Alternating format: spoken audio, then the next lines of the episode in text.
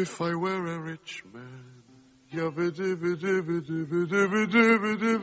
En Es la Noche, la economía. Con Juan Ramón Rayo. If I were a wealthy man, 8 have y to 37 minutos. Juan Ramón Rayo, muy buenas noches. ¿Qué tal? Muy buenas noches. Hoy tenemos mucho contenido económico, hay- hay que decirlo, hay chicha. Algunas cosillas más, ninguna noticia buena. Por pero- fin nos ha llegado. No, no, ninguna, ninguna, yo creo. No, no, pero digo que por fin nos ha llegado la reforma esperada. Ah, sí, eso sí, pero es que es una reforma que al final pues ha quedado en, en agua de borrajas y que tampoco tengo muy claro que, que sea positiva tal como se está planteando. Eh, me explico, hoy se ha aprobado efectivamente el- por el ministro de Hacienda la Ley de Racionalización y Sostenibilidad de la Administración Local. Es una ley de reforma como su nombre indica, de la administración local, con la idea de precisamente quitar redundancias, quitar duplicidades, quitar personal eh, pues que sobre y ahorrar, y ahorrar unos cuantos miles de millones de euros, pero que, no obstante, estamos hablando de 8.000 millones de euros hasta 2018. Es decir, que si suponemos que empieza el año que viene, estamos hablando de un ahorro de 2.000 millones al año, lo cual es una auténtica miseria, sobre todo para una administración como la local que gasta en torno a 60.000 eh, millones. Además, recordemos que estos 8.000 millones que se citan ya están incluidos en aquella famosa cifra de 26.000 millones de ahorro de la, de la reforma de la administración pública que ya desgranamos en su momento aquí diciendo que no iba a ser ni la mitad de la mitad de la mitad. Por tanto, de nuevo volvemos a estar vendiendo, vendiendo humo. ¿La ley en qué consiste? Pues básicamente el Ministerio de Hacienda quiere acotar las competencias de los ayuntamientos eh, con una cartera, digamos, bastante cerrada, que son servicios obligatorios que han de prestar los municipios, y luego, solo si la financiación que obtienen llega para cubrir todos esos servicios y eh, quieren ampliar su cartera de servicios sin duplicar los que están prestando otras administraciones, estará permitido que los ayuntamientos presten servicios distintos a esa cartera cerrada que va a marcar el Ministerio de Hacienda. Además, se va a incentivar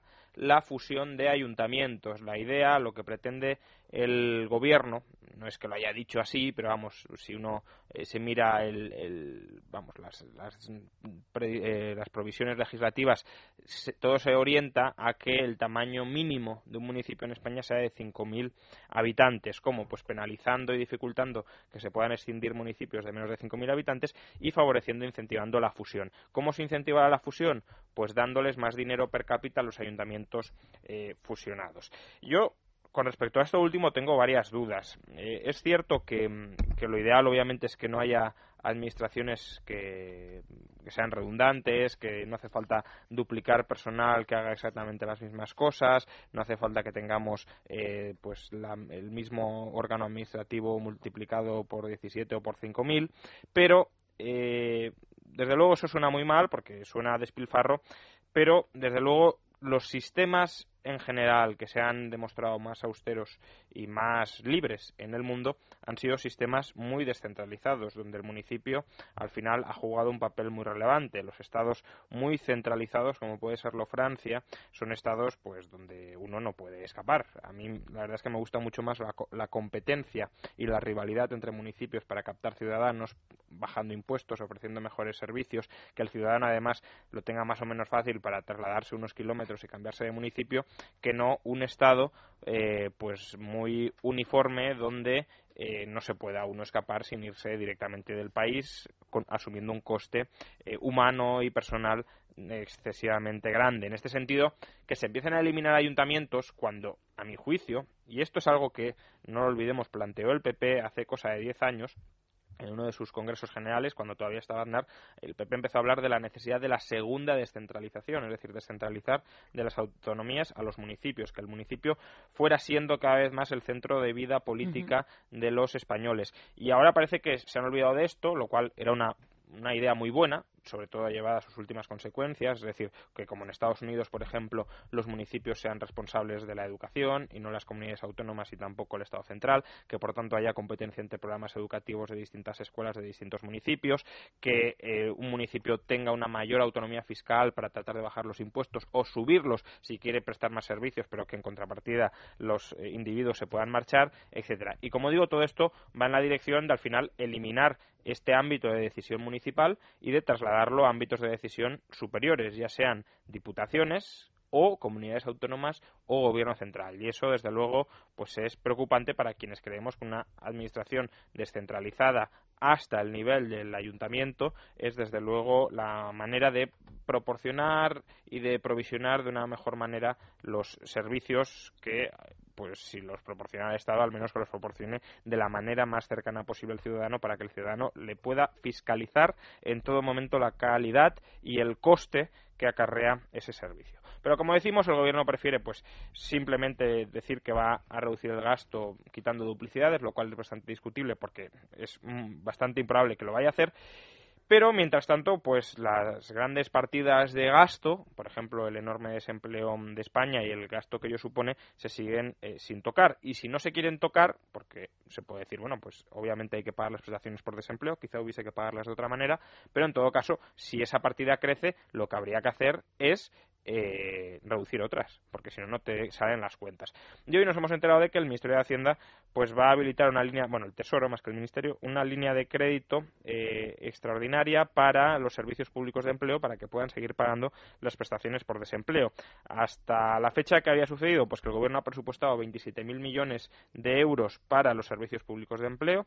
Eh, de esos 27.000, 17.000 proceden pues de los pagos del trabajador a la seguridad social en concepto de desempleo empleo, eh, 10.000 los proporciona, los proporciona directamente el Estado en presupuestos, pero claro, 27.000 millones, todo parece indicar que va a ser una cifra demasiado pequeña para seguir pagando la prestación por desempleo. ¿Por qué? Porque todos los años, desde el año 2009, el subsidio o la prestación por desempleo, el coste total, ha oscilado entre 30.000 y 33.000. De hecho, de momento, eh, lo que estamos viendo en 2013 es que el coste mensual por desempleo es de 2.500 millones de euros. Si lo anualizamos, llegamos a 30.000 millones, no a 27. Por tanto, hará falta entre 3.000 o incluso 5.000 millones, que es lo que ha presupuestado ahora el Gobierno, la línea de crédito que ha abierto ahora el Gobierno, para que los servicios de, empleo puedan pagar. ¿Esto en qué se traduce? Pues que si hemos presupuestado 27 y al final gastamos 30 o 32, es más déficit y, por tanto, más probabilidad de incumplimiento de los objetivos de déficit de este año. Si cerramos en 30.000 millones son tres décimas más de déficit, que no es poco, y si cerráramos en 22, medio punto más de déficit, así como el que no quiere la cosa. Es decir, desde que, haya surgido ahora a última hora, eh, bueno, a última hora no, a mediados de año, pero vamos, que ya tenemos programado, ya estamos programados para ir hacia un déficit de en torno al 6,5-7, pues añadirle medio punto, nos vamos al 7, 7,5 casi eh, seguro. Pero, de nuevo, al gobierno lo que le gusta es no ahorrar, sino despilfarrar, y eso lo podemos ver muy claramente en la, la aprobación, la entrada en vigor de la tercera edición del Plan PIBE para este lunes. Lo primero que hay que decir es aclararles a los españoles que el plan PIBE es más una operación de propaganda que una operación dotada con un presupuesto muy concreto. ¿En qué consiste el plan PIBE, Rayo? Bueno, pues básicamente el plan PIBE es un plan para renovar eh, los, el número de automóviles y la calidad de los automóviles que circulan por, por España. Eh, hasta la fecha, bueno, con los tres planes el gobierno espera haber eh, sustituido o reemplazado 300.000 vehículos pues que ya estaban muy deteriorados por otros nuevos. Y la manera de incentivar esto, ¿cuál es? Pues básicamente eh, dar una subvención, entre comillas, porque ahora lo vamos a matizar, de 2.000 euros a cada comprador de un automóvil para que adquiera un vehículo eh, de última jornada, digamos, a un coste máximo de 25, es decir, se viene a subvencionar casi el 10%. Ahora bien, ¿dónde están los trucos de todo esto? Pues en todas partes. Eh, de entrada, de los 2.000 euros que se dan, 1.000 los da el concesionario. Pero 1.000 los da el concesionario, ¿cómo? Pues con, unos con un descuento que ya está incluido en el precio. Con lo cual, en realidad, eh, pues eh, eso es algo que con o sin plan PIBE, igualmente el concesionario iba a hacer, porque es que si no, no venden.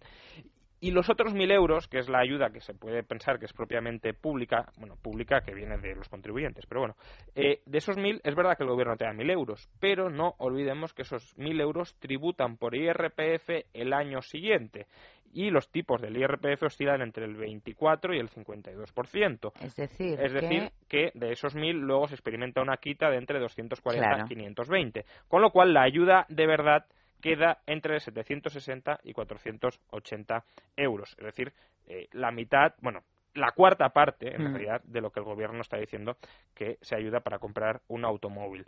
Eh, el problema, pues que de nuevo vivimos instalados en la cultura de la subvención, sean 500, 1000 o 2000 euros, lo que es desde luego inadmisible y más en la situación en la que se encuentra ahora mismo España es que se sigan subvencionando eh, todo tipo de adquisiciones o todo tipo de producciones. Aquellas producciones que no sobrevivan en el mercado no tienen que prevalecer, lo que tienen que hacer es readaptarse para satisfacer las necesidades de los consumidores. Una producción o un producto que está siendo subvencionado es un producto que no satisface a los consumidores. Precisamente por eso no es capaz de ser comercializado en el mercado. Por tanto, no necesitamos más producciones, todavía más producciones, más líneas de producto y más negocios ineficientes, sino que debemos avanzar, obviamente, hacia una economía mucho más competitiva y mucho más eficiente que no se va a lograr mediante subvenciones.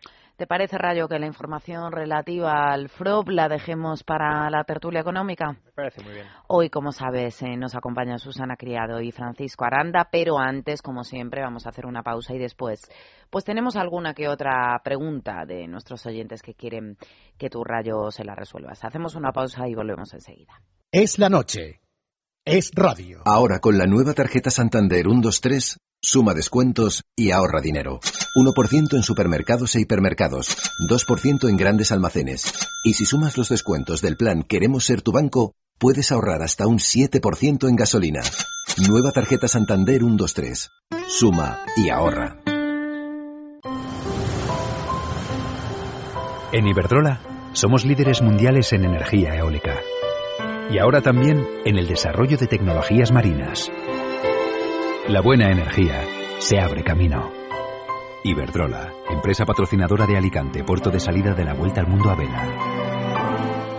Legalitas son abogados especializados que gestionarán de principio a fin cualquier asunto legal que le preocupe. Llame al 902 22 66 66 y un equipo de abogados se pondrá a trabajar para usted inmediato. Tenemos con nosotros a Sara García, directora jurídica de Legalitas. Sara, lo que la gente conoce de Legalitas es que les permite acceder a una defensa legal de gran calidad a un precio muy asequible. Pero Legalitas es más que un equipo de 250 abogados expertos, según me contabas. Efectivamente, Julio, en Legalitas no solo defendemos los intereses, los derechos y el dinero de nuestros clientes, sino que también llevamos a cabo otras labores muy importantes, como la Cátedra Legalitas, a través de la cual damos formación a cientos de abogados y demás profesionales del mundo del derecho, analizamos las tendencias legales o interpretamos las últimas sentencias. Para ello, en nuestros cursos y jornadas contamos con profesores y ponentes de reconocido prestigio en el ámbito jurídico, magistrados, catedráticos, profesores universitarios, abogados y otros profesionales y técnicos de primer nivel. La Cátedra Legalitas nos mantiene puntualmente formados e informados y nos permite ofrecer una defensa legal de primera calidad. Bueno, ahora ya lo saben. Legalitas es mucho más que una defensa legal de calidad. A través de la investigación y de la formación continua, Legalitas sigue marcando tendencia en el mundo del derecho. Legalitas 902 22 66 66. Recuerde 902 22 66 66. ¿No eres capaz de dormir? ¿Te levantas todos los días cansado? Dormax es un complemento alimenticio natural que combate el insomnio desde su causa, eficaz contra el estrés y la ansiedad. Dormax es nuestro mejor aliado para conseguir el descanso que todos nos merecemos y necesitamos. Porque hablar de un sueño de calidad es hablar de Dormax. Dormax, de Laboratorio Acta si eres pyme o autónomo, hay algo importante que debes saber. Banco Popular ofrece 6.700 millones para financiar a pymes y autónomos en 2013. Banco Popular, número uno en disposición de líneas ICO en 2012, fuente ICO. Si tienes una idea, aquí tienes tu banco. Infórmate ya en Banco Popular.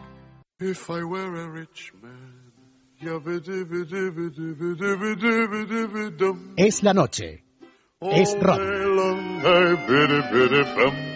If I were a wealthy man, I wouldn't have to work hard.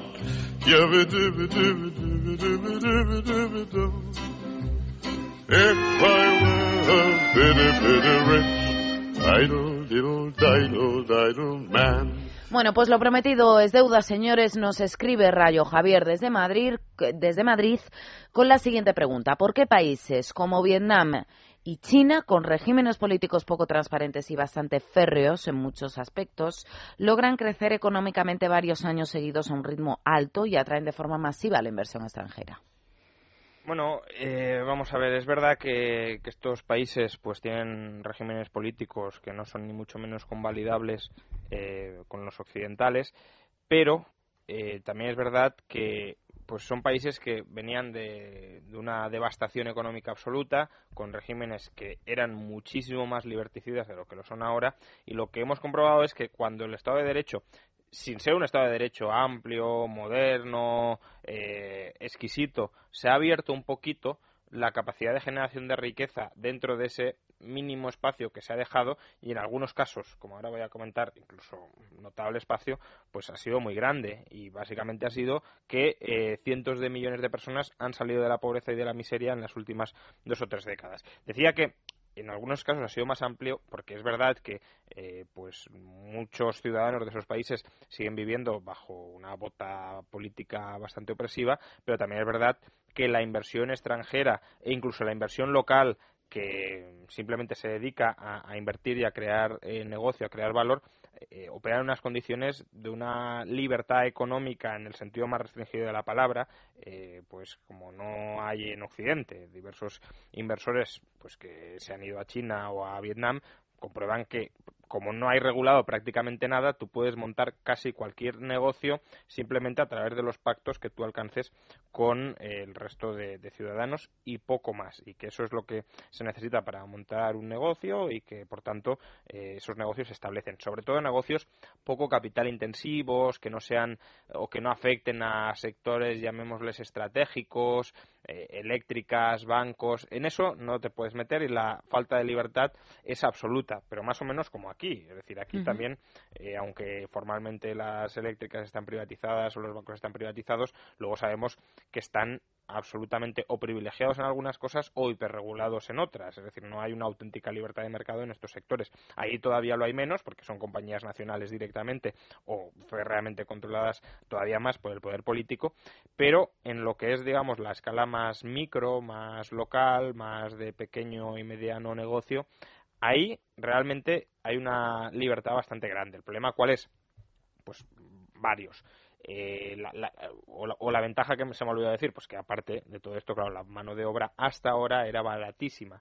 Digo hasta ahora porque en China los salarios llevan ya varios años aumentando bastante y de hecho en muchas producciones, en muchas líneas de producción, China ya está dejando de ser competitiva y lo que vemos es que las empresas que habían ido a China se están empezando a trasladar a otros países del entorno, por ejemplo Vietnam, o incluso a volver a Estados Unidos. ¿Y por qué vuelven a Estados Unidos? Pues por los problemas que comentaba. Eh, aunque la mano de obra es mucho más barata y aunque haya una serie de, regulaciones mm, importantes que, evitan costes para las empresas, en otros aspectos el hecho de no tener un Estado de Derecho bien funcional, que te permita resolver rápidamente las disputas jurídicas, que te proporcione estabilidad y, previsibilidad a largo plazo, que, al final sepas que no dependes, aunque eso en Occidente cada vez está menos claro, del cacique de turno para poder hacer tus negocios o no, que tengas o que puedas encontrar mano de obra muy bien cualificada, que estés en un entorno eh, económico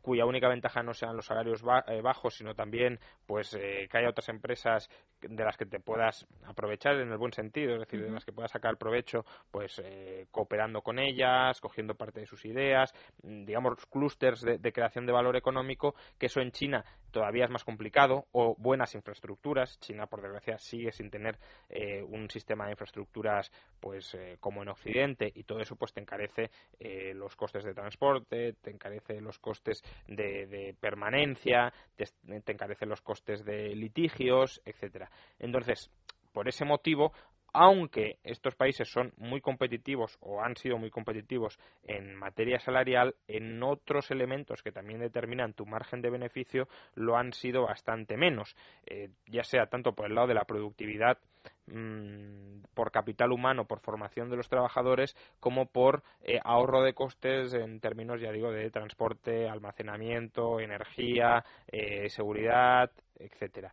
Eh, pues entonces, bueno, básicamente por eso, es decir, se han abierto un poquito las economías, tenía una ventaja competitiva muy grande que compensaba otros problemas que eran los salarios, ha empezado a llegar ahí la división, eh, perdón, el capital extranjero y, bueno, en lo que hemos concluido ha sido en una profundización muy notable de la división internacional del trabajo, que probablemente sea una de las mejores cosas que le ha pasado al mundo en los últimos, bueno, en, en su historia, realmente. Lo que pasa es que ha sucedido en los últimos 30 años, porque es que, aunque estemos en un mundo donde, por desgracia, sobre todo en Occidente, por la crisis económica, parece que nos vamos a estrellar, a estrellar, a estrellar, eh, lo cierto es que el resto del mundo cada vez vive mejor, cada vez hay menos pobres. The Economist hablaba hace un mes de que en 10-15 años la pobreza podría desaparecer del mundo, el hambre podría desaparecer del mundo. Y esto es básicamente porque China, porque Asia, porque África están empezando a acceder a la división internacional de trabajo, están empezando a acceder a la globalización, están empezando a acceder a los flujos internacionales de generación de valor